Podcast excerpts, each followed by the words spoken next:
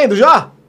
Beleza, Codificado Podcast, está valendo nessa quarta, mudamos de horário, hein?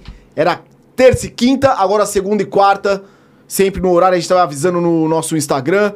E o nosso, lembrando do Instagram, o nosso Instagram é arroba Codificado Podcast, eu sou o Kiko, uma boa noite a todos, e hoje o nosso personagem aqui, Edu. Como é que tá, Edu? Queridão, todo mundo junto, beleza? Beleza, cara? Bom demais. Lembrando aí que o Instagram do Edu tá na sua tela. É arroba Edu, Edu Costa, Edu MKT. Costa. MKP. E aí, cara? KT. KT? Isso, marketing. Marketing, lógico. Gente, lembrando a todos, pra quem quiser aí ajudar, dá aquele likezinho, se inscreva no canal. Codificado Podcast tá chegando a quase 2 mil inscritos. Precisamos de 4 mil visualizações. Estamos quase chegando. Uma boa noite. Quem quiser também fazer pergunta aí pro Edu daqui a pouco, no nosso chat ao vivo, tá liberado, beleza? Edu, boa noite, cara. Como Boa é que tá? noite, cara. Tudo bem, tudo ótimo. Obrigado pelo convite aqui, parceiro. E aí, que manda?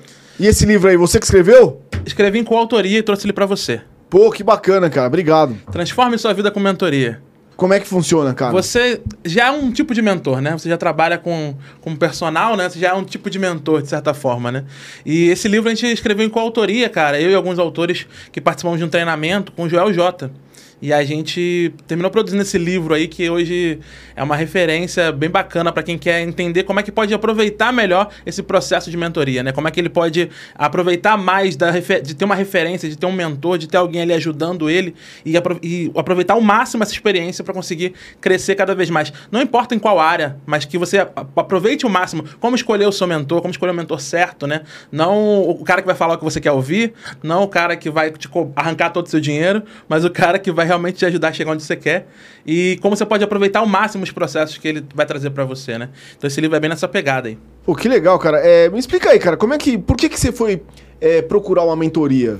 Então, cara, eu sou mentor, né? E, e o- e o mentor tem mentor também, né? Porque é, a mentoria ela, ela é um processo que não é novo, né? Ela, ela já é bem antigo. O pessoal que é executivo de grandes corporações e tal já dava mentoria há muito tempo. E essa coisa da mentoria vem muito. Eu sou historiador também, né? Não sei se você sabe. Não, não sei, cara. Exato, sou formado em história. Que louco, que bacana. E eh, quando fala de mentoria, né, remete muito àquela coisa da, da história de tipo, aquela coisa grega, né? Tipo, ah, o mentor Platão, Sócrates, Aristóteles. Ah, Então, tipo, tem sempre aquela referência de alguém que vai conduzir você por um processo de transformação, aonde ele tem experiência, vivência naquilo, né? Ele vai usar a vivência, a experiência dele para te ajudar nesse processo de transformação. Então, a figura do mentor ela sempre existiu. Só que de uns tempos para cá, né, a internet, principalmente, ajudou a galera a perceber o quanto essa coisa de usar a experiência, usar o conhecimento, era um produto. Né? Então, tipo, cara, por que, que eu não, se eu tenho um conhecimento profundo que pode e deve ajudar as pessoas, que pode ajudar a transformar a vida dos outros, por que, que eu não posso viver disso? Né? Então, muita gente tem percebido que pode transformar o seu conhecimento em negócio. E foi aí que a mentoria passou a se tornar um produto relevante dentro do mercado digital e hoje muita gente faz, né? Então, eu já trabalhava com mentoria ajudando as pessoas a conseguirem monetizar o conhecimento delas na forma de produto digital. Então, eu trabalho com marketing digital, né? Então, eu já fazia isso, só que eu estava num momento da minha vida que era não era o melhor momento possível, né? Eu tinha tentado muita coisa no meu negócio e não- nada dava certo. Eu sentia que estava patinando já há algum tempo. Meu negócio pagava as contas, mas não crescia, né? Eu acho que talvez muitas pessoas que estejam vendo a gente aqui agora se identifiquem um pouco com isso. De você, cara, tá correndo atrás do próprio rabo. Sente que tá correndo atrás do próprio rabo, né? Eu, não eu, desde que me conheço por gente, eu sou assim. pois é. E não tem necessariamente a ver com empreender, tá? Tipo, a pessoa que trabalha pra alguém também, que é CLT e tal, ela também pode se sentir assim, né? Tipo, cara, eu não consigo ir pra frente. Eu tô sentindo que eu tô dando voltas e voltas, não saio do lugar. Tudo que eu faço parece que é pouco ou é insuficiente. Ou você sente que poderia estar conseguindo muito mais, né? Então, quando você chega nesse momento da sua vida, é, você tem dois caminhos. Ou você se conforma e continua ali onde você tá e fala, não, é isso mesmo, vou continuar aqui, é isso. Ou você procura uma forma de mudar. Uma das formas de você mudar é buscar quem sabe mais que você. Né? Então, tipo, se você não tem clareza do que você quer, você vai buscar clareza, informação, conhecimento. Se você já sabe mais ou menos o que você quer, você vai buscar quem sabe chegar onde você quer. Mas no caso, você acha que você vai buscar o caminho Ou você vai buscar, tipo, uma pessoa específica do que você já faz, por exemplo? Então, é, é- é- essa é a diferença, né? Porque, por exemplo, também tem a figura do coach também, que é uma, uma outra coisa que às vezes o pessoal confunde mentor com coach, são coisas bem diferentes. Qual que é a mas diferença? Desculpa, que, que- qual, é, qual tem- vou, vou- vou contar a diferença entre consultoria, mentoria e coaching. né? Beleza. A consultoria é quando eu entro no negócio do cliente. Então, eu geralmente sou contratado por um projeto e eu entro no negócio do cliente para resolver um problema específico dele. Então, a consultoria geralmente é uma coisa que tem começo e meio e fim. Eu entro lá para ajudar o cara nesse processo e eu faço pelo cliente. Então, eu executo pelo cliente. Né? A mentoria ela é um processo de orientação. Então, eu não entro no negócio do cara, mas eu coloco o meu conhecimento, a minha vivência à disposição dele. Então, é muito mais reativo, né? Ele traz o desafio dele e eu coloco o meu conhecimento para ajudar ele a chegar onde ele quer. Mas não necessariamente eu entro no negócio, não necessariamente tem começo, meio e fim. Então, pode ser um processo contínuo, né? Tem gente que tem mentor para a vida toda. Então, depende de você, depende mais do que você precisa para ir para o próximo degrau, né? Tem gente, por exemplo, se você parar olhar na sua própria vida, talvez você tenha, identifique pessoas que na tua vida foram mentores que te aí de uma etapa para outra, né? Aquele chefe que te ajudou muito no começo, aquele teu colega de trabalho que te ensinou a fazer aquela coisa que hoje é teu negócio, Um professor. o seu professor da escola que te incentivou quando todo mundo falava que você não tinha talento para nada, É, né? meu, meu me incentivou muito. Ele, Exatamente. Eu fui- sou um puta jogador de futebol porque ele me incentivou muito. Exatamente. Então a gente tem mentores a vida inteira, né? E é, é esse o ponto. Só que quando a gente quer um objetivo específico ou quando a gente está buscando um caminho, a gente pode recorrer a outras pessoas que, que têm esse conhecimento e de forma remunerada o cara ajudar a gente, né? Então é mais ou menos o que eu faço hoje. E o coaching, respondendo a pergunta, né? O coaching ele é um processo muito mais relacionado ao autoconhecimento, né? Então, por exemplo, eu falei sobre clareza. O cara que não tem clareza e tal, ele precisa primeiro descobrir o que ele quer da vida dele, né? O que, que é um talento para ele, qual, qual o talento que ele tem e tudo mais. Eu tenho uma amiga minha, Aline. Eu, a Aline e o General, que esteve aqui também, né? A gente são, nós somos sócios num projeto. A Aline vem pra cá também. Ah, que massa. A Aline é, a Aline é fantástica. E a Aline, por exemplo, ela trabalha nessa pegada de ajudar a galera a descobrir qual o talento que eles, que eles têm, né? Porque muitas vezes a gente cai naquele engano de, ah, meu Deus, eu não tenho talento, eu não sei fazer nada, sei lá o que, sei lá o que. Cara, você tem muito talento dentro de você. Você só não sabe disso. E você, e você também, que às vezes fica batendo na, na ponta de prego, né? Você Exato. fala, cara, eu, eu tenho talento, eu queria ser jo- vai, queria ser um cara, um atleta, mas eu sou cozinheiro. Exato. Né? Tu, tu fica. Às vezes tu, tu, tu reage a demandas do mercado, né? Tipo, ah, não, eu gosto de fazer tal coisa, mas eu vou fazer tal coisa porque é o que tem emprego. Ou então eu vou fazer tal coisa porque é, aqui, aqui não vai dar, na- vai dar em nada, né? Às vezes as próprias pessoas falam isso pra gente, né? Família fala assim, ah, esse negócio aí não dá dinheiro, não, faz outra coisa, né? Eu mesmo, quando falei pra minha família que ia fazer história, eu falei, ixi, vai ser professor, vai ser pobre a vida inteira, vai ser um fudido. Cara, ma- mas me explica aí, você tem um sotaque, você é carioca? Sou carioca, cara. De onde você é lá do Rio? Eu sou de Costa Barros, cara. Costa Barro fica de onde? É perto da Pavuna. É o bairro com o segundo pior IDH do, da cidade. Só tem favela em Costa Barros. Na verdade é. Né? E eu falo isso com muito orgulho, porque eu vim da favela, eu fui criado na Você favela. foi criado na comunidade mesmo? E eu saí de lá, irmão, exatamente. Foi a maior conquista da minha vida, né? Poder E- sair de lá. E você, você era moleque, você, você andava no morro. Direto. E- e como é que era? Eu vou pra lá, inclusive, amanhã. É mesmo, cara? Eu falei Que que eu Rio, né? Eu vou E- pra lá amanhã, inclusive. E, e como é que é que você foi sua infância no morro, cara? Cara, então, eu, eu, eu- graças a Deus, assim, eu sempre tive pais. Meus pais são nordestinos, né? Então eu falo que eu sou, cara, eu, sou, eu venho essas estatísticas desde 91. De, de- de onde seus pais, seus pais são? Eu, meu pai é pernambucano e a minha mãe é baiana. Então, eu falo que eu venho essas estatísticas desde 91 porque eu sou preto, pobre, gordo. Eu já fui. Eu sou, sou quase todas as minorias possíveis. Favelado, filho de nordestino, né? E eu venho essas estatísticas desde sempre, cara. Então, eu não. Meus pais sempre foram pessoas muito corretas, assim, sempre foram muito duros comigo. Sempre me incentivaram muito a estudar e tal. E eu já era um privilegiado porque, cara, comparado a todos meus amigos de infância, meus pais eram casados. Olha isso. É verdade. Cara, meus amigos de infância, ou o pai tinha morrido, ou o pai tava na cadeia, ou não tinha pai, ou, a ou era o pai que cuidava e a mãe sumiu. Então, assim, eu já era um privilegiado por ter pais. Então, esse já era um ponto, né? E graças a Deus, cara, meus pais sempre foram muito incisivos comigo nessa coisa de estudar, de, de perceber no estudo um caminho pra melhorar de vida, pra Ah, crescer. você era, você era um moleque mais. estudi- estudioso? Sim, cara, É? eu, eu era, eu era, eu sou até hoje, sou um puta nerd, assim. É? Sou. Ah, você já desde moleque você era Desde nerd. moleque, Isso faz a era. diferença, né? Muito, Na quebrada, não muito. faz? Demais, Porque cara, você era um moleque ali nerd, mas tipo...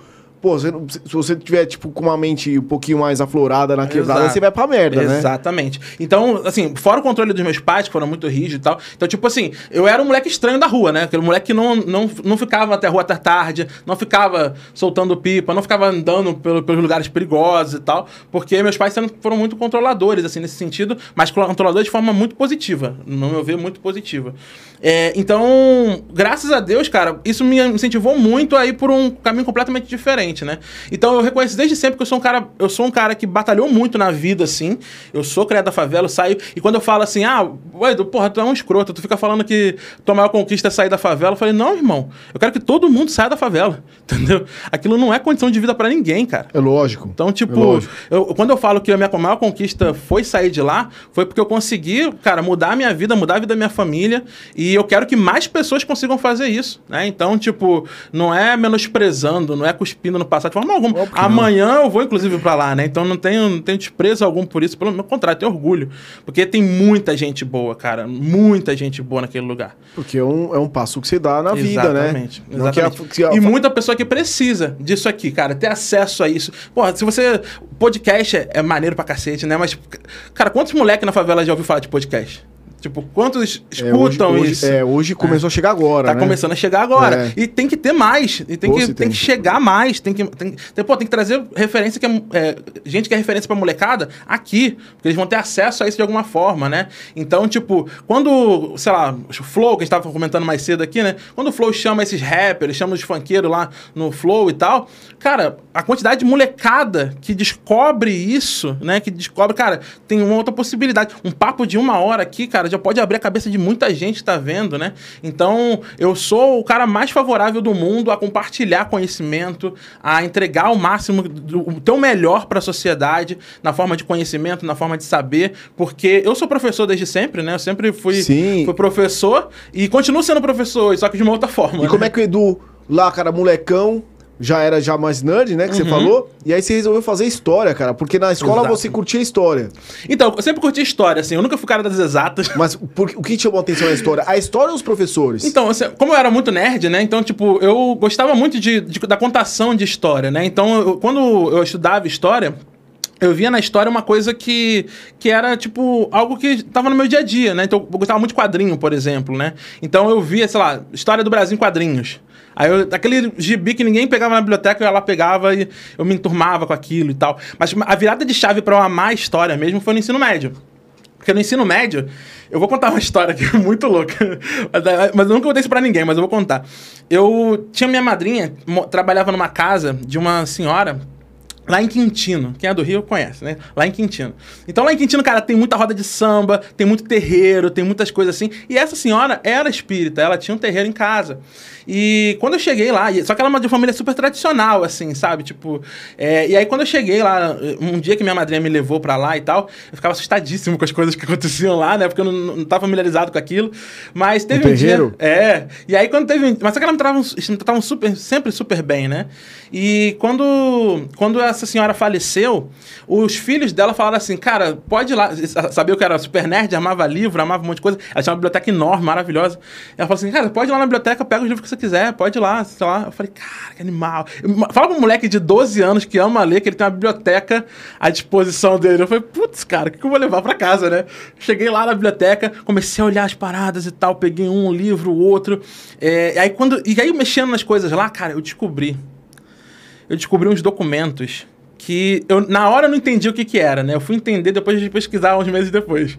Mas eu descobri uns documentos meio, meio amarelados, assim, e tal. Eu falei, putz, legal isso aqui, né? Eu tava me sentindo, sei lá, o Indiana Jones, né? Tipo, putz, ca ca caçador do tesouro, né? Eu falei, porra, que da hora. Vou enrolar. Enrolei a parada, botei no saquinho e levei pra casa, né? E aí depois fui pesquisar o que que era aquilo. Cara, aqueles documentos, eles eram certificados de graus maçônicos. De uma loja de Cuiabá. Então, tipo, minha suspeita, né? Eu não fui tão a fundo depois pra investigar, mas minha suspeita é que alguém da família daquela moça era de Cuiabá, né? E que era maçom e que por algum motivo tinha aqueles, aqueles documentos lá guardados. Só que aquele documento ali, cara, me mostrou, cara, que animal. Por quê? Eu descobri um documento e eu comecei a pesquisar sobre aquilo. O que, que é aquele elemento? O que, que são aqueles símbolos? O que, que, que é a Cássia Cuiabana? O que, que é uma loja? que que... Eu comecei. A... E aí, aquele documento datava de mil, se não me engano, o mais antigo era 1897. Falei, cara, quase perto da, da uhum. proclamação da República. Eu falei, pô, tem quase 100 anos essa parada, irmão. Que que é isso, né? Eu comecei a olhar aqueles documentos, falei, putz, cara, vou começar a pesquisar. Eu levei aqueles documentos depois, né, para minha professora de história. E ela, ela pegou os documentos. A primeira que quando, quando eu falei para ela que tinha documento, ela falou: "Cara, que legal, traz para mim". E quando ela quando eu levei para ela, a Jupiraci, doutora do Jupiraci, ela já é PhD ela pegou o. Ela foi na mochila dela, ela trouxe uma luva de casa, ela botou a luva para pegar o documento, abriu assim. Eu falei, caraca, eu não quero fazer isso. Eu quero trabalhar com esse negócio, né? Porque animal, né? Pô, cara, ela, ela, abriu o documento, pegou uma lupa, foi olhando e tal. Parecia filme. Eu falei, cara, que, que irado esse negócio. Eu quero trabalhar com isso, né? E aí, naquela época também, a Disney lançou uma, um filme que era. É, a Lenda do Tesouro Perdido, com Nicolas Cage que lembro, era sobre lembro. que era sobre os maçons também, né? Eu falei, caraca, meu irmão, quero... ele, ele era historiador, aventureiro, sei lá o quê, eu era sobre os maçons, eu falei, irmão, eu vou virar o Nicolas Cage. Acabou. E, e, aí curtiu história pra caramba, falou, eu vou fazer isso. Exato, eu já tava fazendo turismo, né? Então, tipo, no ensino médio, eu tava fazendo ensino médio e técnico ao mesmo tempo e tava fazendo turismo. Então, tipo, a gente estava presente em todos os centros culturais, tudo mais, o tempo todo. Então, já estava muito, muito por dentro desses ambientes de história, assim, história, cultura, arte e tal. Então, já estava muito por dentro disso. Então, quando para mim, quando chegou a época do vestibular, era muito óbvio que eu ia fazer história, né? Só que pra minha família, foi, putz, vai ser professor, meu Deus do céu. Vai ser pobre resto da vida. Há, há, há quanto tempo, cara, você sabe que o Dom Pedro não tava em cima do cavalo lá no... Pois é, que né? Ele tava cagando na beira do rio. Exato. aí, tu, aí tu vai estudando história, aí tu vai falando, puta, vai desmistificando tudo. Tu fala, putz, que saco. Eu falo que estudar história, cara, é como tomar a pílula do Matrix. Assim, falando, falando, falando das brincadeiras e tal, mas assim, fora das brincadeiras, realmente, cara, estudar história é uma parada muito louca. Porque quando você começa a estudar história, nada é tão simples. Né? Então, tipo, ah, o, o, cara, tá absurdo o preço da gasolina. Então, só que como é que uma guerra na Ucrânia impacta no preço da gasolina no Brasil? Né? Aí, tu, aí, e por que existe essa guerra na Ucrânia? Aí você remonta a história da relação entre Rússia e Ucrânia. Você entende? Então, cara, fica uma parada. Entendo um pouco, né? Mas fica uma parada, tipo assim, nada é simples, entendeu? Então, tipo, você então, fica maluco se então, estudar essas então, coisas. Aproveita e desenrola pra mim esse caso aí que eu não entendi muito bem. Ixi, porque... cara, ó. Dá, dá, só uma abreviada. Eu vou, eu vou resumir, tá? Tipo, e não me ataquem na internet, pelo amor de Deus. Que, ai, não, não, é mas petista, pode, pode é resumir, é, não, não. Ele é bolsonarista. Imagina, não, imagina, manda nada ver. disso, pelo amor de Deus. Aqui, foda-se também, aqui Exato. você que manda, velho. Eu só vou pontuar alguns aspectos. Né? Então, assim, a, a Ucrânia, ela sempre, ela sempre é, o, o, teve inclusive o autor do Homo Sapiens, né, que é um livro, um best-seller e tal, Yuri, Yuri alguma coisa, não lembro sobre o nome dele, mas ele estava citando, por exemplo, que a Ucrânia, ela nunca foi, ela nunca foi parte da Rússia, né, tipo, foi posteriormente, mas na fundação eram duas cidades completamente diferentes, Kiev e Moscou. A, Mo, Moscou, ela começou a ganhar relevância depois que os mongóis é, invadiram a Europa, né? E tornaram a, a Moscou um entreposto. Né? Então ela passou a coletar impostos de toda aquela região. E Kiev, que era o principal porto, que era a principal cidade ali naquela região, começou a declinar, né? Isso é muito comum na história, tipo, quando uma cidade começa a ganhar mais relevância, a outra começa a decair, né? Tipo, a história da Grécia, tudo é assim. Então, tipo, é, nesse contexto, isso foi se passando os anos, isso é mais de mil anos atrás. E aí a relação entre a Ucrânia e a, a Rússia nunca foi uma relação de tipo, ah, são nações irmãs mas nunca me senti parte uma da outra. É mais ou menos como Brasil e Argentina, né? Sei, Simplificando sei. muito, tá? Mas, tipo assim, nós somos latinos? Somos. A gente faz parte dessa comunidade sul-americana? Fazemos. A gente se sente irmão. A gente vai pra, pra, Buenos Aires? Pô, a gente se sente tudo familiar, é tudo legal, maravilhoso. Pô, todo mundo recebe a gente com carinho lá e tal. É super legal. Mas a gente não é a mesma coisa, né? A gente consegue Sim. perceber, tipo, a gente, não, a gente não é a mesma coisa, né? Então, é mais ou menos isso, simplificando muito, tá? Então, tipo, aí teve o processo da União Soviética, que foi uma, uma invasão, né? Foi uma anexação da Ucrânia à União Soviética, naquela aquele período forçada. Então teve aquela revolução para instaurar o, o, regime comunista, a fundar a União Soviética, e nesse processo Lenin avançou sobre Lenin as tropas do, da revolução avançaram sobre, sobre Kiev e Kiev foi anexada, a Ucrânia foi anexada à União Soviética. E sempre viveu sobre o regime de Moscou desde então, né? Só que aquela relação de tipo, é, de, de eu, eu estou obrigado a ser a ser parte disso aqui, né? Então, tem esse atrito ao longo dos séculos, assim, né? E aí, qual é o problema? O problema é que desde 2000, 2008 para cá, a relação foi se deteriorando muito, porque para a Rússia, depois que acaba a, a, o Muro de Berlim, depois que derruba o Muro de Berlim e a, a União Soviética acaba, qual era o pacto? A OTAN foi criada para ser uma linha de frente contra o crescimento da União Soviética, né? E a União Soviética, por sua vez, criou é, criou um pacto de Varsóvia, né, juntando com outras cidades, outros estados satélites ali de Moscou, de, da, da Rússia, da, da União Soviética e tudo mais. Só que era, quando caiu a União Soviética, qual era o acordo? Era que a OTAN parasse de existir, né? Só que a OTAN não parou. a OTAN continuou. E não só continuou, como continuou adicionando novos países, né? Então, tipo, aqueles estados que antes eram obrigados a fazerem parte da grande mãe União Soviética, tinham um certo rancor da Rússia, né? Então eles começaram a buscar é, buscar alguém que protege, um guarda-chuva maior que protegessem que eles caso, desses, cara, desses caras aqui que me anexaram alguns anos uhum. atrás, né? Então, a, desde 2008 para cá, se não me é, talvez desde, desde os 2000 para cá, né, na verdade, aí entrou é, Eslováquia, Eslovênia, é, Letônia, do, é, Finlândia, Finlândia não, entrou é, todos aqueles países satélites ali, né, a antiga a República Tcheca, todos aqueles países, países satélites ali da União Soviética, antiga União Soviética, foram entrando para a OTAN. E aí a Rússia começou a se sentir pressionada, né, tipo, peraí, pô, os caras estão anexando esse negócio, aí se você olha no mapa, tem, você vê claramente que a Rússia está ficando cercada, né?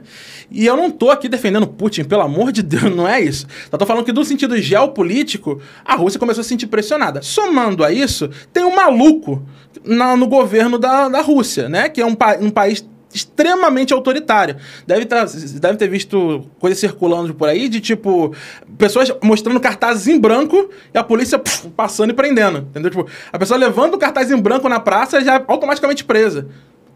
Proibir a palavra guerra, né? Que que Estado democrático faz isso? Né? Então, tipo, a, a, Rússia é extremamente autoritária. Putin é um completo lunático. Por quê? Ele vive no, no século passado. Desde sempre, né? Ele era ele... Da, G, da, da, da, da, KGB, KGB é. né? Então, tipo, ele vive a Guerra Fria até hoje, né?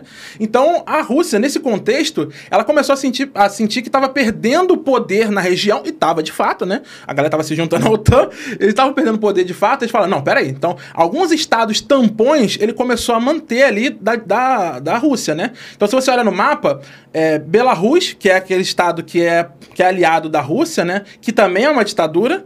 É, é parceiro da, da Rússia e está ali tampando a Europa, entre Rússia e Europa, né? E a Ucrânia, que também faz um grande tampão ali.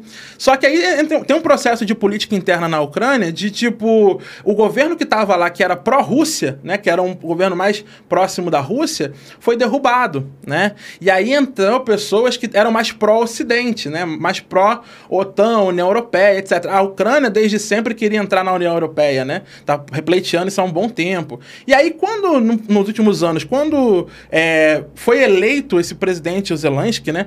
E, e ele. A, é, tem a, tem a narrativa do, dos nazistas, né? Ah, tem nazistas do lado do Zelensky lá, sei lá o quê. Então, no Brasil também, também tem uma galera aí que nada, nada do bem, né? Então, então assim, é, claro, não é a mesma coisa, eu sei que não é, mas de qualquer forma, são narrativas, tá, gente? Eu não tô aqui para explicar a você, tipo, qual é a visão certa, qual é a visão errada. Se você quiser definir qual é a visão certa e errada, vai estudar e vai entender. Eu tô dando aqui um, um panorama de fatos para você entender que o, o, é muito complexo, né? Então, o que, que deve acontecer? Não, não tô. Também não tô projetando que eu não sou analista político, né? Mas nesse contexto, a a gente tem um país que está sendo invadido, né? Do ponto de vista do direito internacional, de qualquer ponto de vista com bom senso, é absurdo, né? Tipo, é como um, um, gorila. Tem uma piada péssima que fala assim, tipo, como é que um gorila faz amor? Do jeito que ele quiser. Ele é uma porra de um gorila, um gorila de 400 quilos, irmão. Ele vai dar o que ele quiser. Então, assim, é a mesma coisa. Meu irmão, como é que a Rússia, um gigante daquele, invade um paísinho como a Ucrânia, entendeu? Tipo, a Ucrânia é maior ali territorialmente, mas, cara, as forças são nulas. Tipo, é ridículo comparar com um estado gigante como um negócio, né? Então, o Putin, inclusive, é, é de fato, o pessoal tá falando, ah, o Putin poderia ter massacrado a Ucrânia. Poderia mesmo. Não, não tô falando que o que ele tá fazendo agora é certo. Mas ele, ele dá para perceber claramente que o exército russo, ele tá tentando conter os danos, né? Ele tá invadindo, ele tá avançando, mas tá tentando conter os danos. Porque se a Rússia quisesse, irmão, eles destruíam a Ucrânia em dois dias, entendeu? Mas eles estão tentando conter o dano porque a ideia do Putin não é declarar a Terceira Guerra Mundial. Aparentemente, né? Mas os discursos estão ficando cada vez mais acirrados, né? Hoje, por exemplo, a, o Putin deu uma declaração, eu, eu vi no Twitter, né? Depois vi a legenda, é, falando que, assim, por alto, né? Ele, ele falando da visão dele sobre como é que o Ocidente está se perdendo. Porque todo, essa, todo essa, esse ponto de vista do Putin, é, toda essa, ele vivendo no século passado e tudo mais, né? Vem muito dessa coisa da. Ah, a, na Rússia nós somos diferentes, né? A Rússia tem, por exemplo, uma lei que é, pro, é antipropaganda gay. Né? Então, tipo, galera que é gay na, na Rússia sofre absurdos, né? Então, tipo, eles vivem essa coisa do século passado porque o Putin, o Putin, o, a tribo dele lá, os, os, os, governantes, eles acreditam que, tipo, ah, o Ocidente está se perdendo por causa dessas liberdades, né? Então aqui a gente mantém a mão de ferro porque a Rússia é diferente. A Rússia, os eslavos são diferentes, né? Sei lá o quê. Então tem muito esse discurso de, tipo, a gente está mantendo as tradições, a gente está mantendo, sei lá o quê, que vocês devem olhar pela história e ver que é um discurso que leva a totalitarismo, né? Lógico.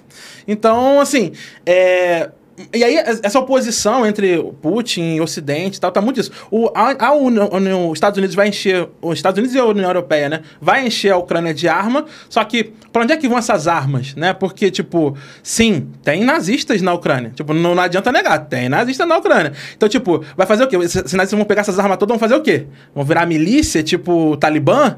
Vão fazer o quê? Né? Estão acesso a armas do Ocidente. E aí, né? O que, que vai acontecer?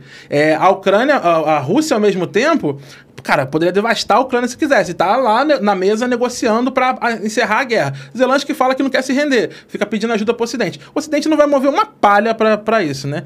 E, enfim, no, a, o, o, destino da guerra provavelmente é a Ucrânia entrando num acordo com a, com a Rússia de que eles não vão entrar na OTAN, de que eles não vão entrar na União Europeia, vão, estar, vão declarar a Ucrânia como um Estado neutro, né? E o Zelensky vai ser retirado do poder, vão colocar um, um fantoche do Putin lá. Mas aí já é minha opinião pessoal, né? Eu tô já projetando outras coisas. Na Ucrânia lá, né? É, é, pô, do caralho. Mas é porque é muito complicado, né? Tipo, se você coloca numa, numa questão de geopolítica, de novo, gente, pelo amor de Deus, não me ataca. Eu, eu, nem, eu nem sei porque eu tô falando disso. Mas, por exemplo, se o. Se. Cara, se botassem mísseis em, no México os Estados Unidos não iam assistir isso, né? A Rússia faz, fez um pacto com o México, vão botar é, mísseis ali no México. Ah, os Estados Unidos não iam aceitar esse negócio, Óbvio. né?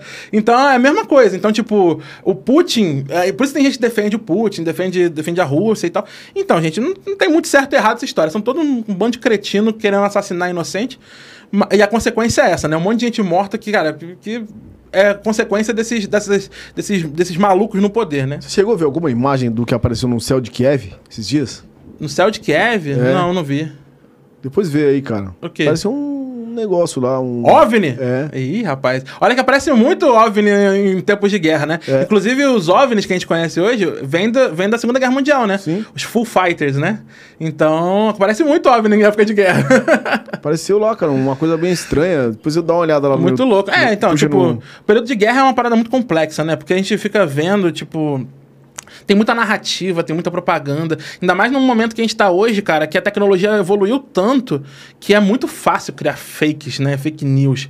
Eu vi um, um vídeo, cara, que era, era uma produção de filme e que parecia a guerra da Ucrânia de hoje. Eu falei, caralho, meu irmão, os caras são bizarros, assim.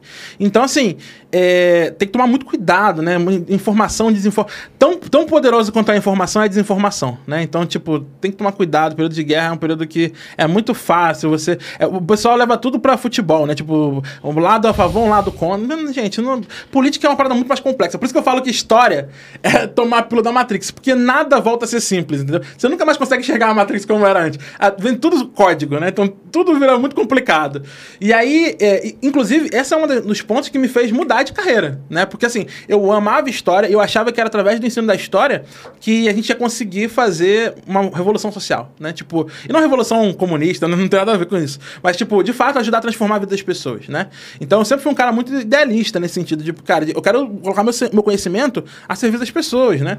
Então, quando eu estava estudando história, eu era professor, cara, minha ideia era, cara, desenvolver projetos na, na, nas escolas públicas do Rio, era ajudar a galera que eu conhecia de perto, né? Criar a ONG, criar, cara, poder fazer o que eu poderia fazer por aquela galera. Só que quando eu comecei a dar aula na escola pública, eu vi que era, o buraco era muito mais embaixo. Ah, você assim. chegou a lecionar um tempo? De, de, de aula. Dei aula há uns dois, três anos. E aí, cara, quando eu, todo projeto que eu apresentava era negado, é, os professores riam de mim porque eu tentava fazer alguma coisa diferente. Então, eu, eu fui percebendo que, assim, eu tava dando um murro em ponta de faca, né? Tipo, eu tava aproveitando o meu talento, que era ensinar e ajudar as pessoas, só que de uma forma que na, o sistema, aquele ambiente, tornava meu talento improdutivo. Então eu falei, cara, eu não tô feliz, não tô satisfeito, eu não tô gostando disso, então eu vou procurar uma outra coisa para mim. E foi aí que eu comecei a, a, buscar, né? Assim, de forma meio aleatória, né? eu comecei a estudar mais sobre outras coisas e tal. Naquele movimento, naquele momento, o marketing digital começou a ficar muito forte, assim. Isso eu tô falando de 2013, tá? 2012, 2013. E aí eu comecei a vender coisas no Mercado Livre, né? O Mercado Livre também tá crescendo e tal. Eu comecei a pegar livros da minha coleção, de quadrinho, né? E comecei a vendê-lo no Mercado Livre. E aí eu comecei a vender muito rápido. Eu falei, hum, tem um business aqui, né?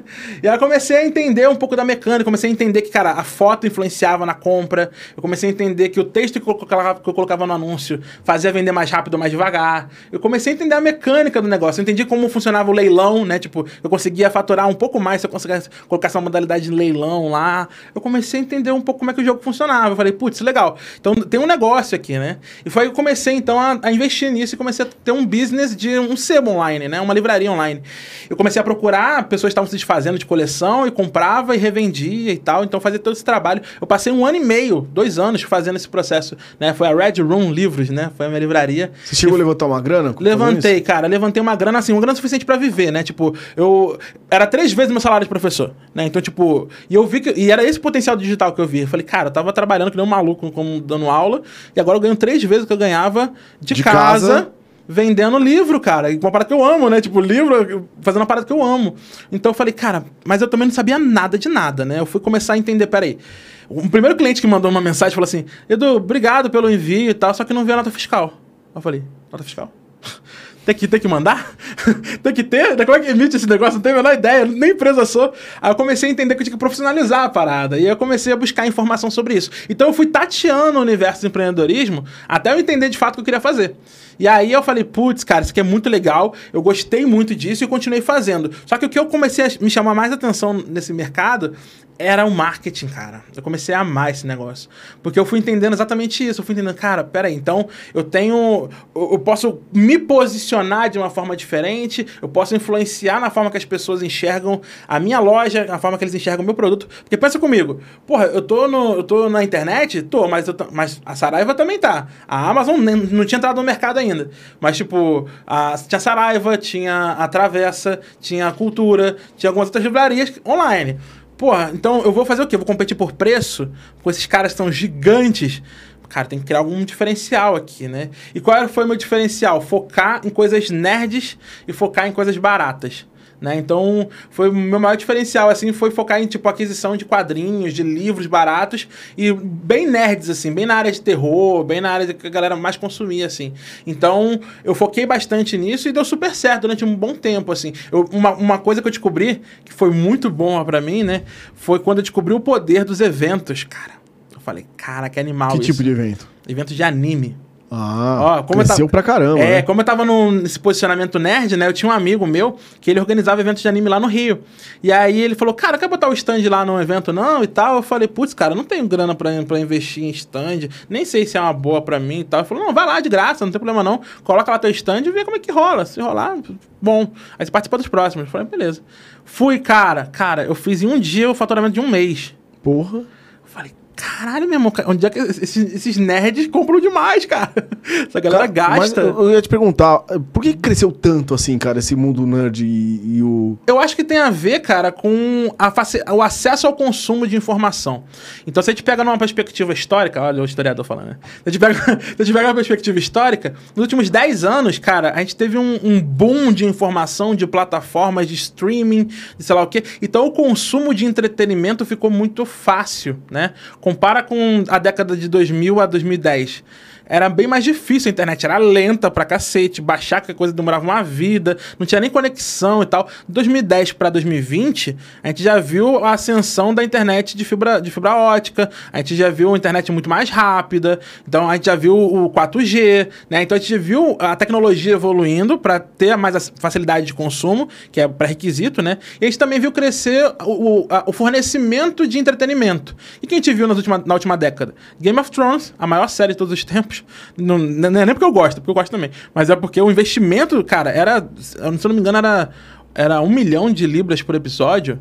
Era, era um investimento de filme, assim, uma parada absurda, né? Então era um filme cada episódio, né? Então, tipo, é, Breaking Bad, é, Game of Thrones. Breaking então- Bad eu assisti, achei irado. Exato. Então, tipo, a gente vê um, um- um consumo de entretenimento muito maior, né? E a galera que antes era nerd, que era excluída, etc, etc, viu as coisas que ele gostava sendo gostada por mais gente. Aí ele- então o nerd virou pop porque ele gostava primeiro daquilo. É isso mesmo. Cara, não, eu vi a galera hoje andando no shopping com os.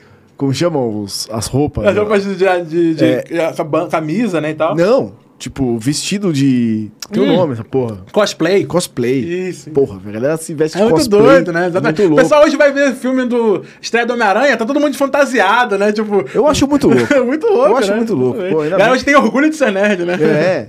Ah, e é uma coisa legal pra caralho. Exato, né? exatamente. Então eu acho que tem muito a ver com isso, com esse excesso, essa facilidade de consumo e tudo mais.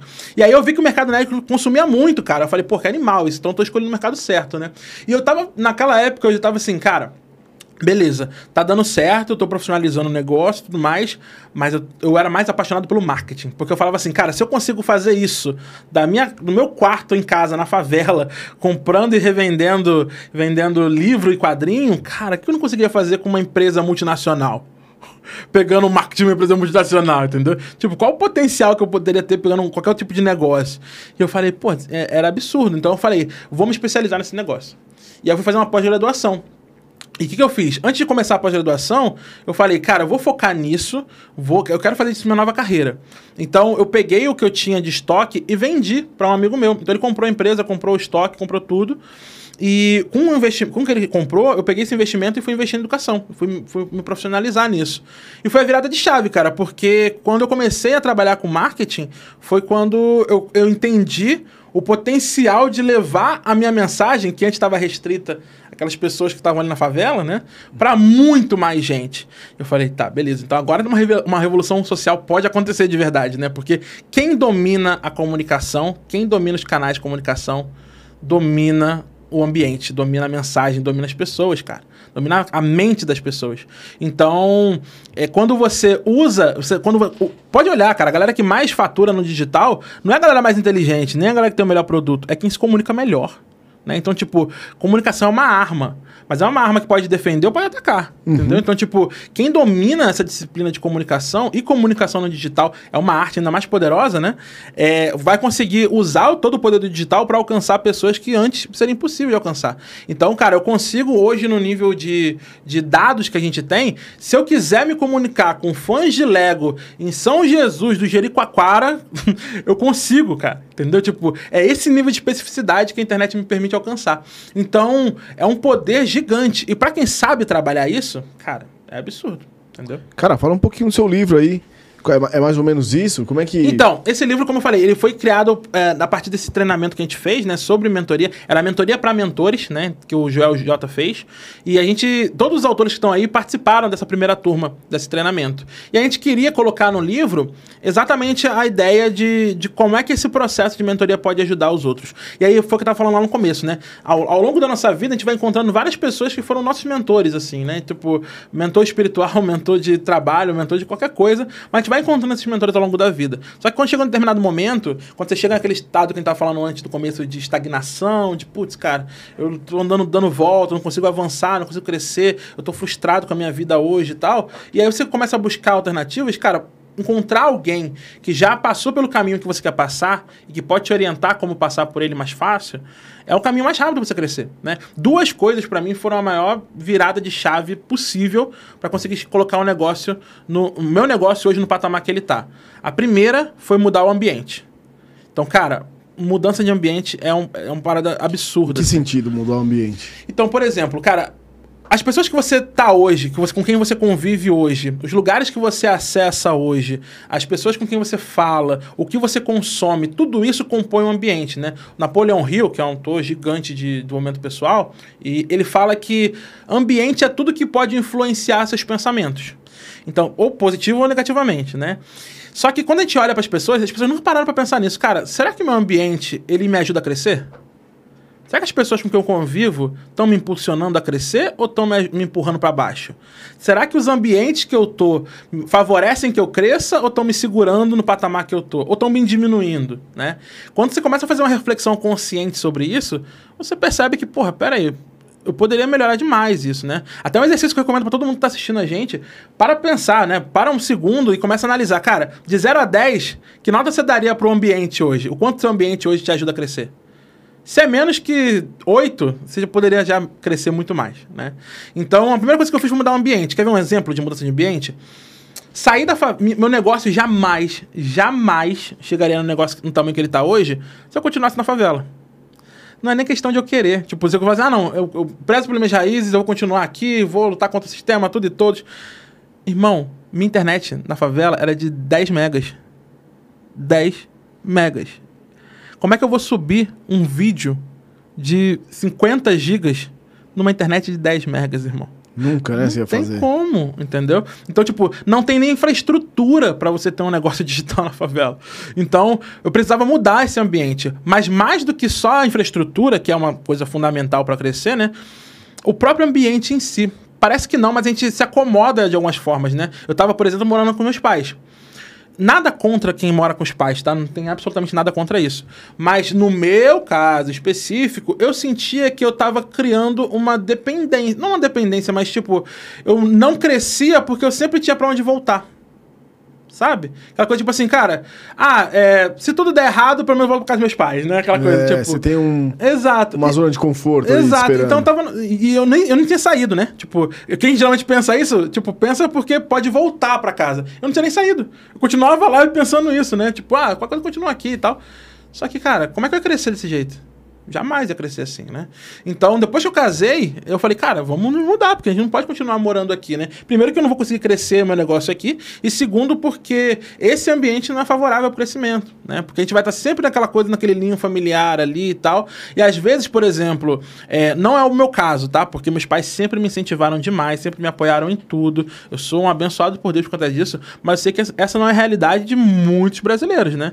Tem muita gente que está assistindo a gente aqui agora que, meu irmão, os pais não não não ligam para eles ou não apoiam os sonhos dos caras ou, colo ou pior, coloca para baixo, né? Ah, você não nada, você não presta, você, pô, você não faz nada que preste na vida, sei lá. que- Cara, imagina o quão difícil é para essa galera, né? Tipo, como é que você cresce? Como é que você tem ânimo para crescer? Não, já é difícil, Se você normal, sem nada, ouvindo- imagina, né, cara? Então, então percebe como é que o ambiente influencia? Influencia, tem os dois lados, né? Tem tanto o Exato. lado da dó, né? O pai tem dó de fazer o, o filho crescer e buscar alguma coisa. Sair e do ninho, né? Sair do ninho, é. E tanto esse lado também que joga a, a pessoa pra baixo, né? cara? Exato, cara. Então, tipo, a primeira coisa que foi muito importante pra mim foi essa mudança de ambiente. Eu peguei esse exemplo da favela só como uma E você, coisa. e você saiu de lá do Rio e veio pra São Paulo? Eu vim pra São Paulo, vim direto pra São Paulo. Eu vim pra São Paulo, eu- a gente pegou um apartamento aqui no Tatuapé. Quem mora no Tatuapé aí, ó, um abraço pra vocês, porque eu sou um feliz morador do Tatuapé. e eu cheguei no, em dezembro de 2019. E aí, cara, foi uma virada de chave, assim, pra mim, porque pela primeira vez na vida eu tava por conta própria, né? Tipo, eu- era eu comigo mesmo, eu tinha feito uma reserva financeira, claro, eu, não, eu, não, eu não queria passar perrengue, né? Então me programei pra fazer essa mudança. Tava com minha esposa, então tinha todo o apoio que eu precisava. Agora era eu e, eu comigo mesmo, eu comigo mesmo, né? Então, tipo, minha empresa tinha que dar certo ou dar certo, porque pra casa dos meus pais eu ainda ia voltar. Então, foi uma virada de chave, assim, pra mim, porque, cara, esse ambiente me forçou a avançar. O que eu ia fazer? Ficar em casa olhando pro teto? E você Não. tava com quantos anos na época? Eu, eu, foi, eu tava com 28, 28, 20, acho que 28, né? É, então, tipo, foi alguns anos atrás, mas foi um pouco antes da pandemia, né, inclusive. Mas, cara, foi algo que foi fundamental pro meu amadure- amadurecimento, né? Tipo, pessoal mesmo. A nível profissional, eu já tava voando, tipo, já tava dando, já tava palestrando nos maiores eventos do Brasil, já tava estourado. Só que eu saía do evento mais glamuroso do mundo e voltava pra favela.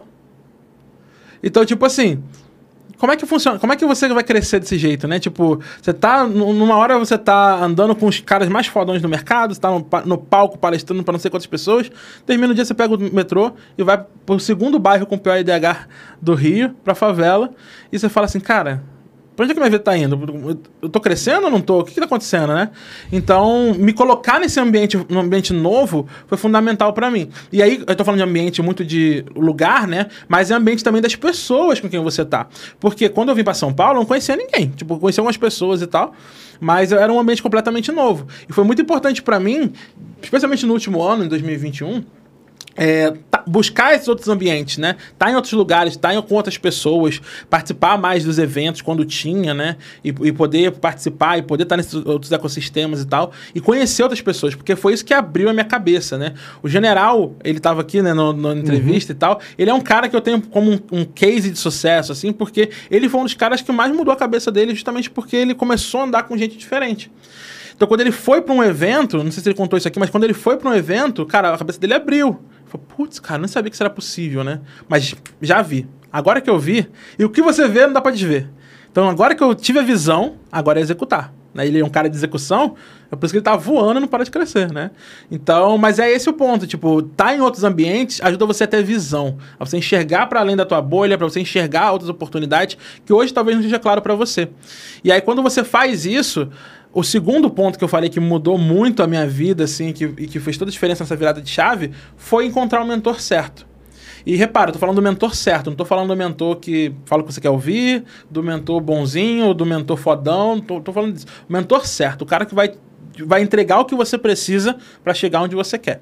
Né? E aí esse cara vai, vai entregar para você. Eu, eu, eu acredito muito nisso, tá? Eu não acredito na, na mentoria como uma coisa divina, tipo, ah, é, é algo que vem do, do talento, sei lá o quê. Claro, tem gente que tem mais talento para isso, mas eu acredito que o mentor, ele é um cara que não vai só além da, da, vai além da coisa profissional, por exemplo, né? Então, por exemplo, eu tenho vários mentorados meus que, cara, os caras choram na, minha, na sessão de mentoria comigo, né? Tipo, eles contam sobre os desafios que eles têm em casa, com a esposa, com a filha, com sei lá o quê. É, é, então, assim, e eu tenho que estar ali aberto para ouvir, porque eu tô ali para resolver um problema profissional do cara. Mas ele não consegue resolver esse problema profissional enquanto ele não lidar com as coisas, outras coisas da vida dele, né?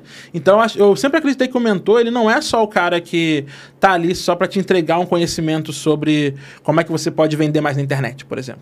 Mas é um cara que, cara, quando você. é, ele, ele entende que você não está conseguindo vender na internet porque você não está focado, porque você está pensando naquela dívida que você tem, sei lá. Então, quando eu entendo isso, aí eu vou conversar com o cara em relação a isso e vou trazer minha experiência em relação a isso, né? Hoje eu estava conversando com um mentorado meu é, e ele estava comentando comigo que ele estava com dificuldade de conseguir de se motivar e tal. E, é, ele ele tava, putz, cara, caiu numa bad, assim, sabe? Tipo, eu não consigo, sabe o quê? Pô, sou merda. E aí eu falei, e aí quando ele foi num evento, né? E lá no evento, as pessoas começaram a saudar ele. Pô, cara, sei lá o quê, pô, que prazer ter você por aqui. Pô, te acompanho desde 2000 e pouco e tal, porque ele é um cara dinossauro já. E aí ele falou, pô, cara, eu não, não sou tão merda assim, né? Tipo, eu tenho uma trajetória, eu tenho uma história, né? Claro. Então olha como é que é o ambiente. Só porque ele saiu de casa, foi para um evento, né? E teve contato com outras pessoas, já mudou a cabeça dele. E aí, por exemplo, ele começou um processo lá de venda, né? Tentou vender para umas, gal- umas pessoas e começou a receber um monte de não. Aí começou a ficar down de novo. Aí eu falei pra ele, cara, é absolutamente normal você se sentir assim. Absolutamente normal. Não sou eu que vou falar, tipo, ah, bora, minha motivação pra cima, sei lá o quê. Não, pode se sentir mal.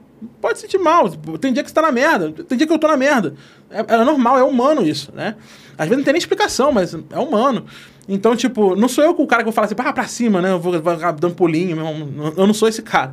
Mas eu falei pra ele, cara, uma coisa que eu aprendi, inclusive nesse final de semana, eu tava estudando algumas coisas, né, de filosofia, inclusive, e eu tava assistindo uma aula da Lúcia Helena Galvão, da Nova Acrópole, inclusive, um canal do YouTube, recomendo.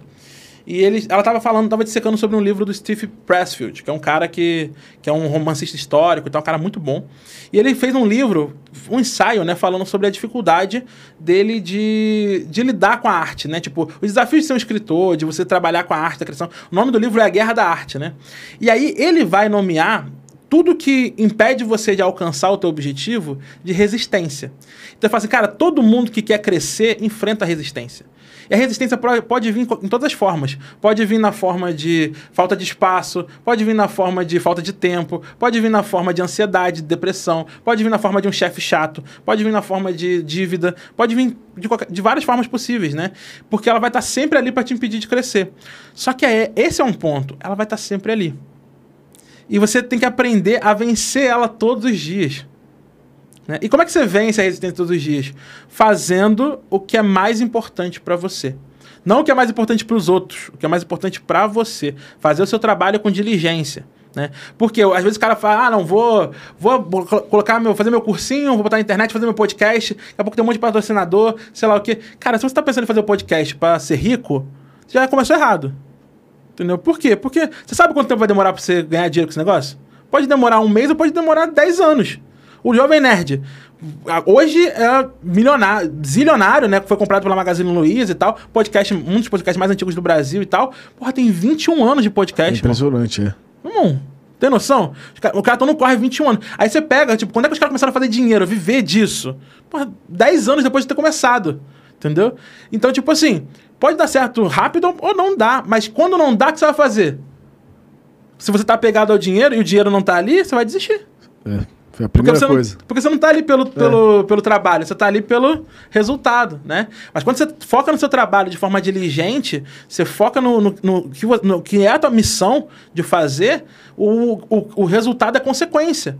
E vai acontecer. Pode demorar mais, pode demorar menos, mas vai acontecer. É impossível não acontecer. Porque se você está fazendo e não está acontecendo, das duas, uma. Ou você está fazendo a coisa errada, e aí você vai entender, vai mudar e vai continuar fazendo da forma certa para mudar o resultado, ou é, não maturou o suficiente para que você tenha resultado.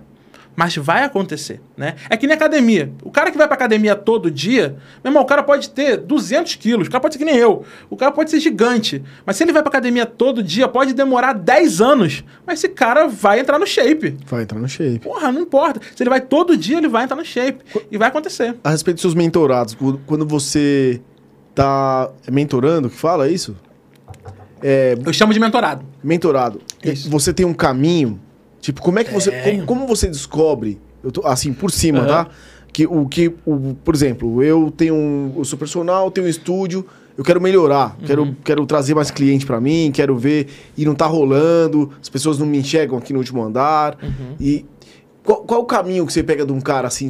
É, existe uma coisa superficial ou você então, por exemplo, quando o cara chega para mim e fala assim, Edu, pô, eu tenho um estúdio, eu quero melhorar, quero ter mais cliente, quero resolver meu problema e tal. Eu começo por aí. Eu falei, tá, cara, hoje, de tudo que você enxerga, o que é mais importante para você agora?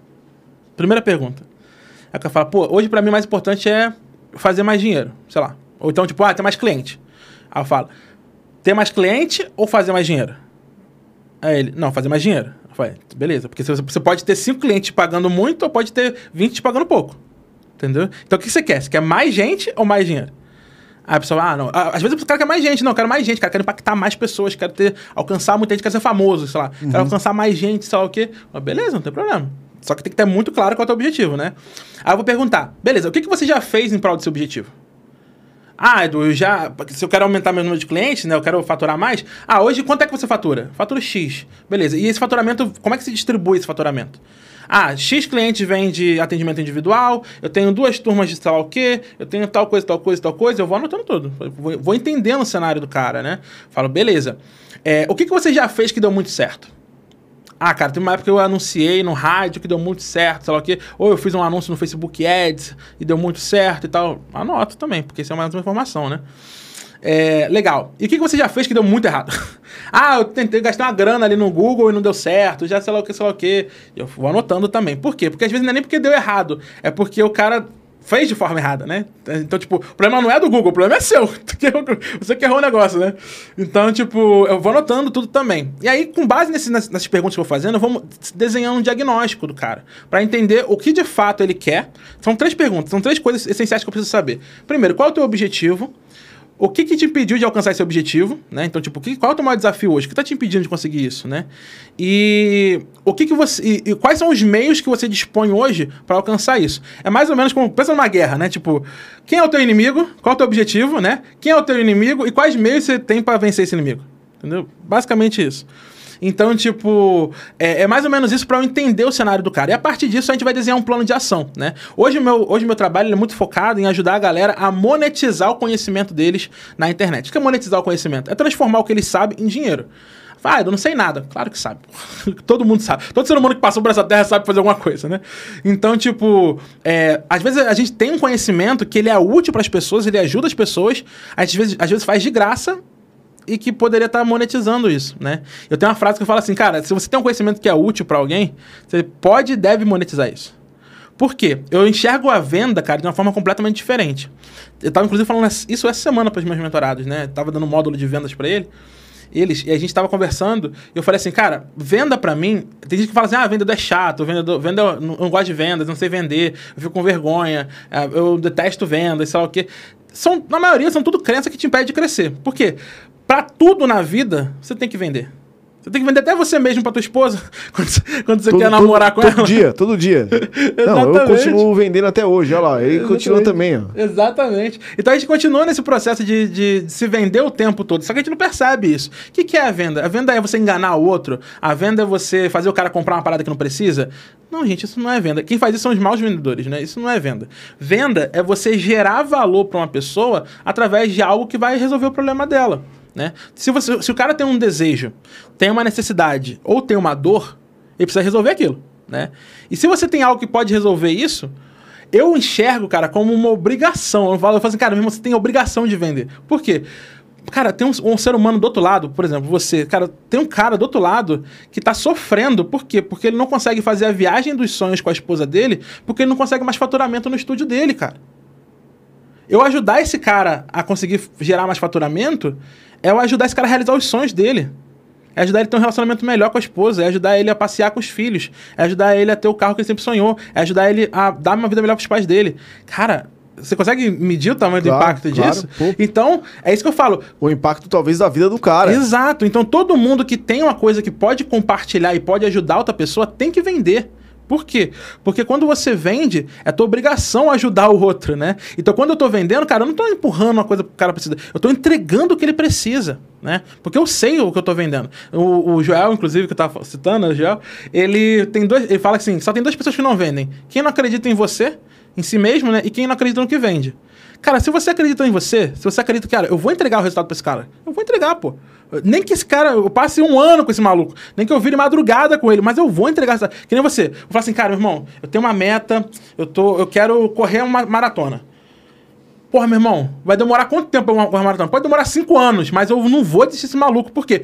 Porque, porque eu sei que esse cara vai conseguir, né? Tipo, eu sei que esse cara vai conseguir, eu vou fazer esse cara conseguir. Pô, eu não vou abandonar esse maluco. Se você confia em você. É isso, é isso. Você vai entregar, né? E aí tem outra coisa, tipo, é, e quem não confia no que tá vendendo? Se você confia no teu método, se você sabe que o teu método é bom, se você já validou isso, se outros clientes teu têm resultado e tudo mais, porra, é claro que você vai conseguir vender, né? Então, se você confia em você e confia no que você está vendendo, é impossível dar errado.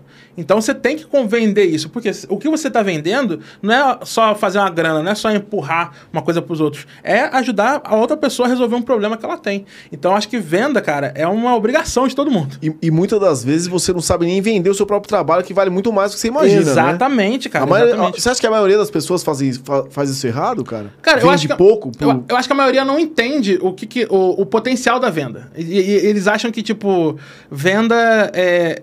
Ele, ele, nem classifica isso como venda, na verdade, né? Vou dar um exemplo. O cara quer aumentar o salário dele. O cara quer aumentar o salário dele. Você, salariado, tá assistindo a gente. Ou, cara, quer aumentar meu salário. Pensa como um dono de empresa. Eu sou dono de empresa, posso falar. Se um funcionário para mim hoje chega para mim, Edu, é, eu quero aumentar meu salário, cara. Eu precisava ganhar um pouco mais, meu salário é defasado em relação ao mercado, sei lá o que, sei lá o que. Eu falo assim, tá.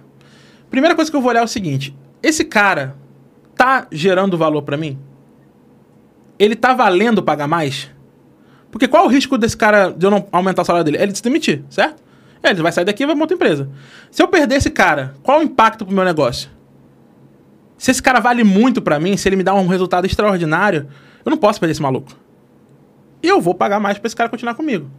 Ou seja, todo mundo que bate cabeça, ah, eu ganho muito pouco, ah, sei lá o quê. Se você ganha pouco, das duas, uma. Ou você não está gerando valor suficiente no teu trabalho, ou você está numa posição onde você é facilmente trocável. Vou dar um exemplo. Ah, Edu, você tá, você tá falando em uma posição muito maluca. Vai falar isso só. Porque o pessoal é foda, né? O pessoal que tá assistindo aqui. Não sei, acho que a nossa audiência é qualificada. Mas tem uma galera que, tipo, não entende o que eu tô falando aqui. Fala assim, ah, é. Ah, é, claro, vai negociar com o patrão. Aqui, né? Tipo, o pessoal debochado, assim, né? O pessoal do Twitter, é muito pessoal do Twitter, né? Mas, tipo, não é, não é esse o ponto. O ponto é o seguinte: pensa, por exemplo, um cobrador de ônibus. Claro que esse cara não vai conseguir negociar um salário diferente para ele do, de todos os cobradores da linha. Óbvio que não vai. Por quê? Porque demite ele e contrata outro. Ele tá numa posição que ele é facilmente trocável. Aí, tipo, a culpa não é do capitalismo, gente. Você tem que entender qual é o teu papel no capitalismo, entendeu? Tipo, se você tá numa posição onde você é facilmente trocável, das duas uma. Ou você se qualifica para você ser um cara diferente, né? Ou assumir uma posição diferente, ou buscar uma vaga diferente, ou coisa do tipo, ou você vai continuar naquele lugar ali para sempre, não, não, tem muito o que fazer, né? Então, vou, vou, dar um exemplo aqui. Pensa uma pessoa de 40 anos, porque eu quero pegar um exemplo bem realista, se a galera não falar que eu tô falando, ah, eu tô viajando, tô falando do mundo da startup. Não, tô falando realista. Pensa uma pessoa de 40 e poucos anos, que é mãe, que já tem dois filhos, por exemplo, que é cobradora de ônibus. Ela não pode negociar aumentar o salário dela, porque a empresa de ônibus vai demitir ela e vai contratar outro, né? Mas, por exemplo, essa mulher, ela pode... Eu não tô falando que isso é justo, não tô falando que isso é legal, não tô falando que isso é... Tô falando o caminho que é possível, tá?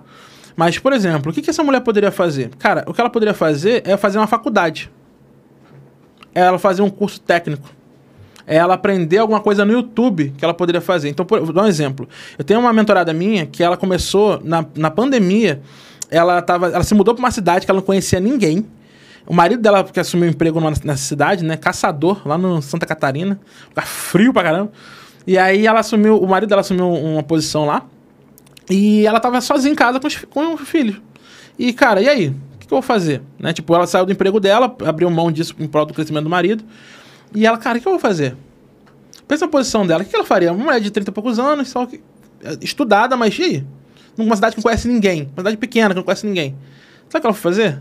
Com toda a humildade, todo o diploma que ela tinha, com toda a foi fazer quentinha. Só que ela não começou vendendo quentinha para fora. Ela começou a fazer marmita fit pro marido.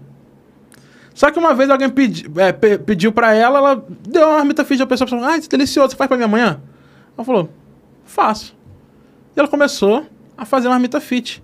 Cara, rapidamente, em questão de meses, ela começou a ter um salário muito maior do que ela tinha como empregada.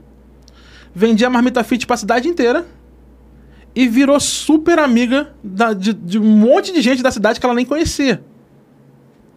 E aí, olha que, olha que animal. E aí, tipo assim, hoje em dia, ela tava contando outro dia pra mim, né? Tipo, ah, apareceu uma concorrente aqui na cidade e tal, uma, uma pessoa que comprava comigo, abriu também uma marmita fit, o quê. Eu falei, comemora.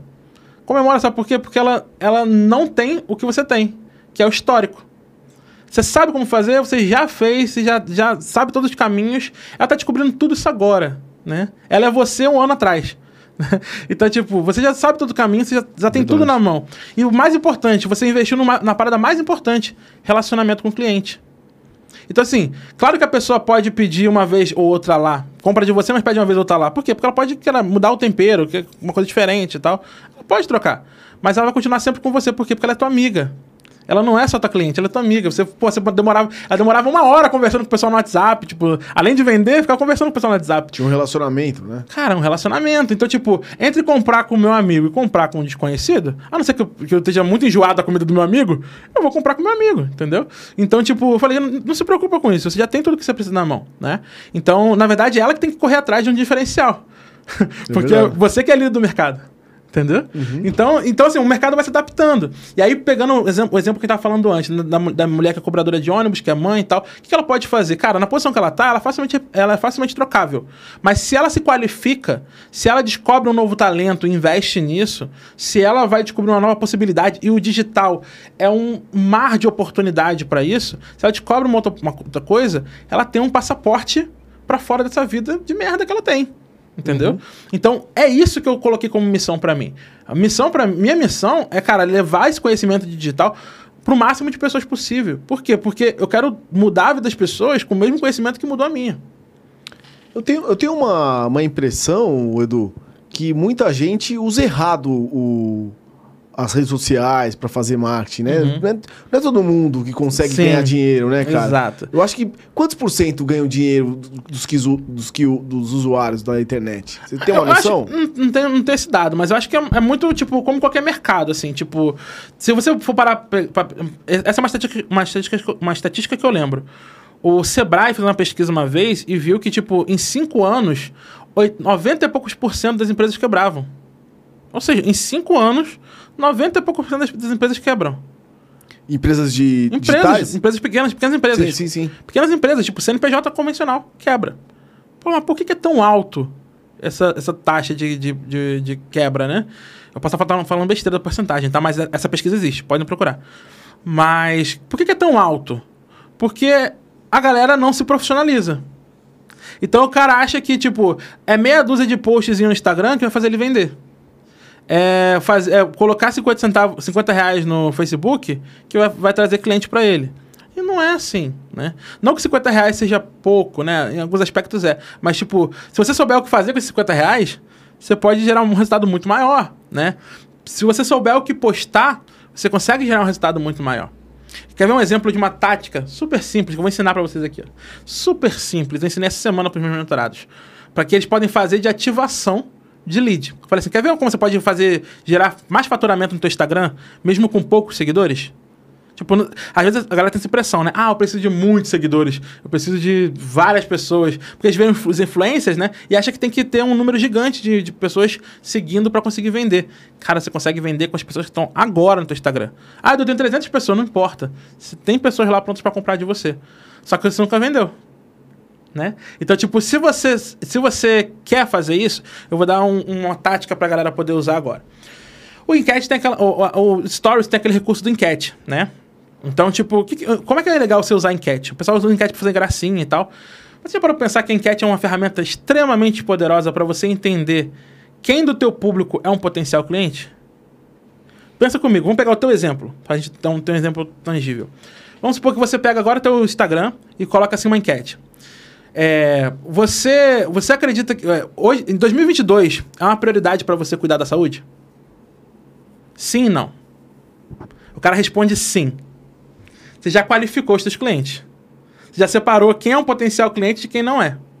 Por quê? Aquele que respondeu não, ele está num nível de inconsciência do problema. Então, você até pode atingir essa galera, mas com um trabalho de marketing mais a longo prazo. A curto prazo, essa galera que respondeu sim é quem sinalizou que é um potencial cliente. Vou fazer essa porra aí. É, você liga. Então, por exemplo, esse cara aqui já sinalizou que é um potencial cliente. Essa é a primeira enquete. Na sequência, no próximo Stories, você faz uma outra enquete. Você pergunta assim, ó.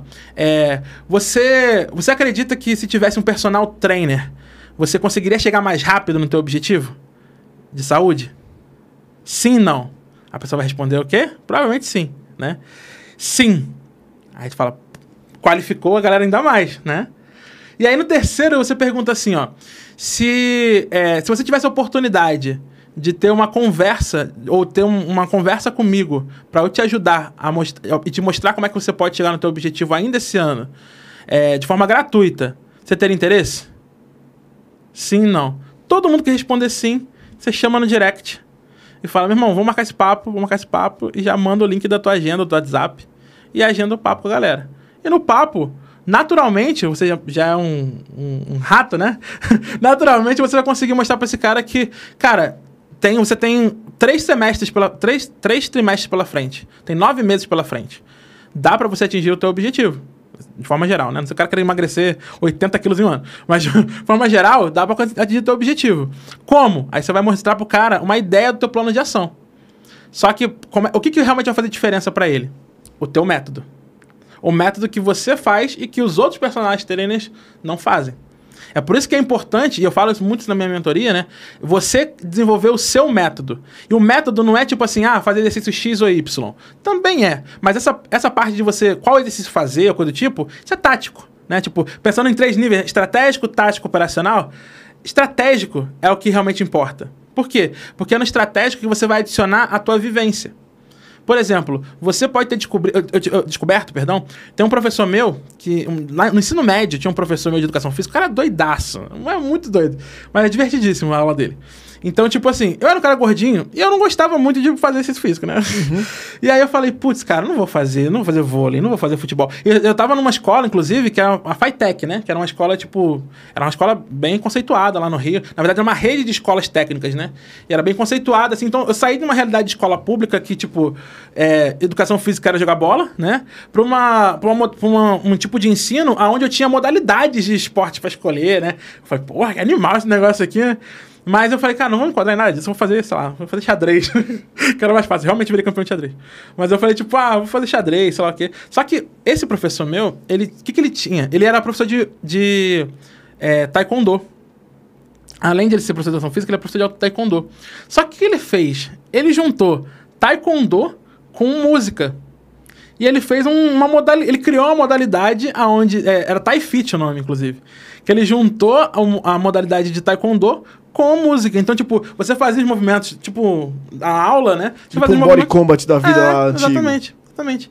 E, cara, aquilo tornava pra aquela molecada toda muito mais legal do que simplesmente fazer qualquer outra Aula de atividade. luta, é. Por quê? Porque você ficava ouvindo suas cantoras pop favoritas enquanto treinava, entendeu? Então, tipo, ele criou, ele inovou dentro daquele sistema super engessado que era a educação estadual no Rio de Janeiro, entendeu? Então, eu tô, nem sei porque eu tô falando disso.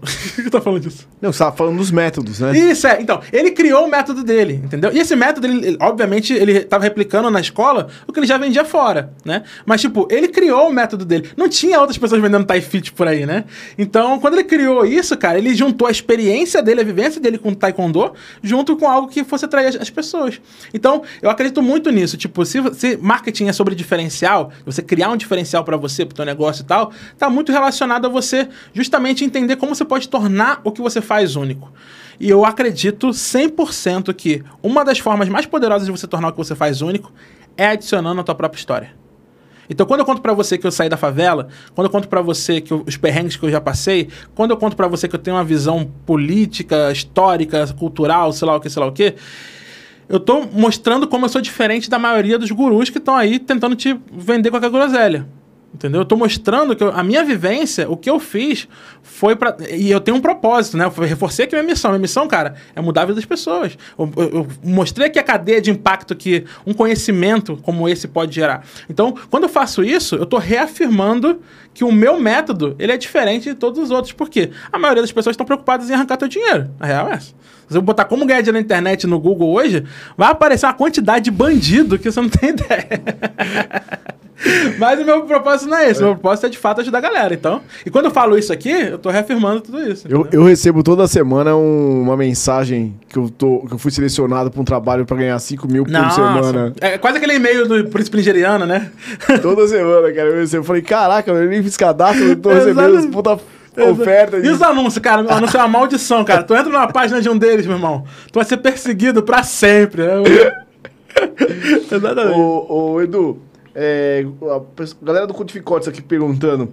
é, Edu, hoje em dia o marketing convencional ainda faz retorno como digital? Cara, boa pergunta. Eu acho que é muito sobre você entender o que, que você pode usar do, do convencional e do digital. No- antigamente, né, lá no começo do marketing digital, tinha muita discussão. Tipo, ah, o digital vai matar o offline. Estão tentando matar o e-mail há uns duas décadas, né? Tipo, ah, a morte do e-mail marketing, né? Mas quando você... De novo, perspectiva histórica, né? Por isso eu falei que a história é uma pílula da Matrix. Quando você coloca isso no contexto histórico, você percebe que, assim, as mídias dificilmente matam umas às outras. A televisão não matou o rádio. A internet não matou a televisão. Não. Então, tipo, elas vão se ajustando, né? O cenário vai mudando, vão se ajustando. Então, eu não acho que o marketing digital mata o marketing tradicional. Eu acho que é sobre você entender como é que você pode potencializar o melhor das duas coisas. Então, por exemplo, falei pra você, cara, eu uma coisa que eu descobri que mudou, mudou a minha vida naquele momento ali foi ter descoberto os eventos de anime. Porra, eu, eu descobri que eu faturava em um dia o que eu não faturava em um ano, ou um mês, né? Eu faturava em um dia o que eu não faturava em um mês. Eu falei, porra, meu irmão. Então, evento offline. Eu venho de uma loja online, mas um evento presencial me fazia faturar tanto quanto um mês de loja online. Então não é online versus offline, é como você agrega as duas coisas para tornar isso mais efetivo, né? Então acho que é sobre você pensar nisso. Quer ver um exemplo? Uma parada que é muito poderosa? Livro. Livro. Você, por exemplo, é um cara que trabalha, vende teu conhecimento, certo? Se você pegasse o teu conhecimento e montasse a tua tese, tipo, ah, eu acredito que as pessoas não conseguem é, ter uma vida saudável por conta disso, disso e disso. Tipo, você monta a tua tese, né? É, mas se você montasse a tua tese e escrevesse o seu livro, você ia aumentar absurdamente as suas vendas. Por quê? Porque livro é físico e tangibiliza a autoridade. Entendeu? A a galera tem um tesão por livro, e é verdade, tipo, o livro é uma parada. O cara, o cara pode, pode ser o livro mais bosta do mundo, pode, ninguém pode ler o livro, pode ninguém ler o livro. Mas se você tem um livro publicado, irmão, é um livro publicado. Você tem um argumento, né? É, pô. É, o cara fala assim, e- cadê o teu método? Aqui, meu método aqui, ó. Porra, tá aqui escrito, É, entendeu? o cara pega, porra, tem o método do cara fudido. E, e é uma coisa. de- e isso é verdade, cara, porque, por exemplo, o que eu vendo, o, per- o personal, ele vende atividade física. Exato. Você não leva pra casa. Exatamente. Aí o cara, você fala, quanto que, o cara fala, quanto que é o pacote mensal? Você fala X. Aí o cara fala, ah, beleza. Aí ele fala, ah, não, cara, muito caro. Ele entra no, no mercado, ele gasta no mercadinho pra, levar, pra comer uma noite com os amigos, um terço do que ele ia te pagar. Exato. No- na- isso na sexta-feira à noite. Ele acabou de falar com você. No sábado, ele gasta o outro terço, dois terços já foram, e no domingo ele almoça o restante. No churrasco, né? No churrasco. Caríssimo. Acabou. O- Os três dias que ele falou pra você, cara, no dia, na segunda-feira, ele, ele fala, cara, muito caro que eu achei. Porque, não é? Uhum. E porque ele não toca, não Exato. leva pra casa. Aí ele pega o. Exatamente. Exatamente, você pega o livro você fala, cara, é físico. Exato. Isso eu comprei, cara, vou levar. Não vou ver, mas tá ali e é meu. Exatamente. E, e esse é o ponto, cara. Se o cara não leva pra casa, por que você não faz algo pro cara levar? Pegou? Então você já cria o diferencial que 99% da galera não tá fazendo. Vou contar um segredo aqui, ó. Vou contar um spoiler pra galera. Falei do general aqui, né? Eu e o general, o general vai me bater, mas eu vou contar assim mesmo. eu e o general, a gente se juntou. A gente, é sócio, né? A gente tem um negócio juntos. Mas a gente tem. Mas pro negócio do general, não o nosso negócio junto, pro negócio do general, a gente passou dois, dois encontros fazendo, eu e uma estagiária, junto com ele, da gente criando o planner dele. Ele criou um planner. Ele trabalha com, com, com disciplina, né? Como a galera pode se autodisciplinar para chegar nos resultados que quer e tal, mas principalmente através do corpo, né? Porque ele é fisiculturista e tal. Ele tá usando a história dele pro método, né? Como eu falei. E, e a gente tava criando o planner dele. Um planner físico. Por quê? O planner é o que o cara leva para casa. Então, se todo mentorado dele vai ganhar um planner. Porque além de, de fazer os exercícios, ele tem ali uma parada para se organizar, para saber quais as metas dele, para sei lá o quê, que ele pode consultar e pode levar para casa, né? Então, isso já ajuda a tangibilizar a parada. Pô, eu tenho uma parada, eu tenho um, um- negócio aqui, né? Então, é, é isso, tipo, é é uma das formas de você usar uma parada offline, de marketing offline, para potencializar o negócio digital, por exemplo. Né? Então acho que é sobre isso, você juntar o melhor desses dois mundos, né? Evento continua funcionando muito bem, livro continua funcionando muito bem. Então, tipo, tem canais que funcionam muito bem. No interior, cara, interior, rádio funciona muito bem. É muito louco, mas, cara, interior, rádio é um canal incrível. Eu dei uma palestra uma vez num, num treinamento lá em Jequié, no interior da Bahia. Amo Jequié, um beijo pra todo mundo de Jequié, se joga assistindo. Amo a Bahia, amo Jequié. E aí, quando eu fui dar um treinamento lá em Jequié, tinha uns, a, a minha mentorada que tava lá, que organizou o evento, ela chamou os contatos dela da cidade. Então, meu irmão, veio todos os, os comerciantes da cidade, sabe? Pra, pra parada. Era muito louco. E aí veio um cara que veio de uma cidade próxima. Que eu nem lembro qual é a cidade, mas é uma cidade próxima. E eu fui perguntando, cara, qual é o teu melhor canal de vendas? Olha isso. Fui perguntando, qual é o seu melhor canal de vendas? Ah, meu melhor canal de vendas é, sei lá, é o jornalzinho do bairro. Meu melhor canal de vendas é o Santinho. que, ela, que ela dava. Ah, meu melhor canal de vendas. O cara falou pra mim, esse cara que veio da cidade, falou assim: meu canal de vendas é. Meu melhor canal de vendas é carro de som. Olha isso, carro de som. Então, assim, depende da realidade de cada um. É, mas entendeu? é. Tipo, mas é. às vezes tu quer ser, porra, ultra digital, ultra avançado, sei lá o quê, numa, num ambiente que não condiz com aquilo. Então, tu só vai ser avançado para você mesmo, né? Tipo, você tem que analisar quem é o teu público, aonde ele tá, o que, que é relevante para ele e tal. Por exemplo, se o teu público tem perfil de ir muito para evento, que é o meu caso, né? Galera que trabalha com digital, empresário e tal, tem perfil de muito para evento. Então, pô, patrocinar um evento é uma ação de marketing super legal. Agora, por exemplo, se eu trabalho com uma parada tipo, sei lá, xadrez até não, que xadrez é, tem, tem um presencial também. Mas se eu pego um, um, outro tipo de atividade que não é, não é muito presencial, que o cara faz de casa e tal, por exemplo, game. Game, game tipo online, sabe? Uhum. Se, eu, se meu público é de jogadores de game online, fazer um evento presencial talvez faça muito sentido, entendeu? Sim, sim. Então, tipo, você tem que entender o que faz mais sentido pro teu negócio para que você consiga fazer uma ação mais efetiva. Pô, cara, que legal, viu, velho? A gente precisa conversar mais aí, que você vai me dar umas dicas pra. Pô, pegou a dica do Instagram, né? o negócio. né? Pô, não. A do Instagram eu vou voltar lá, vou assistir o um vídeo pra. Vai fazer, fazer amanhã de, de, manhã, né? Certeza, cara. Eu só não fiz aqui ao vivo que ia ficar meio chato. Que ia falar lá, filho da puta. Pô, é. muito legal, cara. Ó, Boa. É, queria agradecer, pô, cara, papo fluiu bastante. Que bom, cara, que bom. É, Nem percebi o tempo passar. É, eu acho que já passou até de uma, de uma horinha fácil, assim, né? O nosso, nosso, nossa conversa. É... Queria agradecer demais cara, a presença. Prazer todo meu, cara. Obrigado cara, pelo espaço. Quero que você volte aí pra trocar mais ideia. Por favor. Até como historiador, cara. Muito legal. Porque a gente, a gente entrou na viagem aqui da Ucrânia. Porra, mano, foi muito louco. E, cara, queria que você deixasse seus finais aí pra galera que tá assistindo, que vai assistir. Boa. Lembrando a todos que esse papo sobe pro Spotify na semana ainda, tá? Então a conversa com o Edu vai estar tá lá no Spotify, você pode ouvir da sua casa, lavando louça, do seu carro, fazendo o que você quiser para fazer. Essas dicas fenomenais do Edu aí, cara. foi, foi, é verdade, é cara. É só o começo, é só o começo. E, e, é tão importante, né, cara, você ter um caminho, Sim. trabalhar com um caminho para não ficar solto, né, Edu? Exatamente. E aí você percebe que às vezes o que você demora um ano para conseguir, com a orientação certa você consegue em um mês. É, cara, e, e às vezes vale a, um, um, a pena investir, né, Com cara? certeza. Porque, por exemplo, eu falo para os meus mentorados da Mentoria Imbatíveis, que é a minha mentoria principal, eu falo para eles o seguinte: é, o meu objetivo com eles é que eles retornem o investimento na mentoria no primeiro mês. Tipo, meu irmão, que você sabe? Só com essa ação do, do Instagram aí, você pode recuperar um investimento que você nem fez nesse podcast aqui hoje. Não, porra, num, num dia. Eu vou recuperar esse, esse investimento e vou te pagar pro próximo. Por véio. favor, por favor. Tá bom? Faz isso. Edu, cara, brigadão. Tamo junto, cara. Gente, Obrigado pelo convite. Se inscreva no canal aí, deixa o seu likezinho, quem estiver assistindo, quem. Cara, entra lá, o Instagram do Edu é arroba Edu Costa MKT. Costa MKT Marketing, porque o cara é fera. Ó, vou mostrar o livrinho aqui, ó. Família, dá uma olhada aqui, ó. Joga na câmerazinha pra ver o livro do Edu. Beleza? Tá aí na 2? Tá na 3 aí? Show. É isso, cara. Brigadão. Tamo junto, Edu, irmão. Cara, Desculpa encher o seu saco aí toda vez mandando, te convidando. Não, por favor. Cara, Encha foi sempre. 10. Foi um prazer.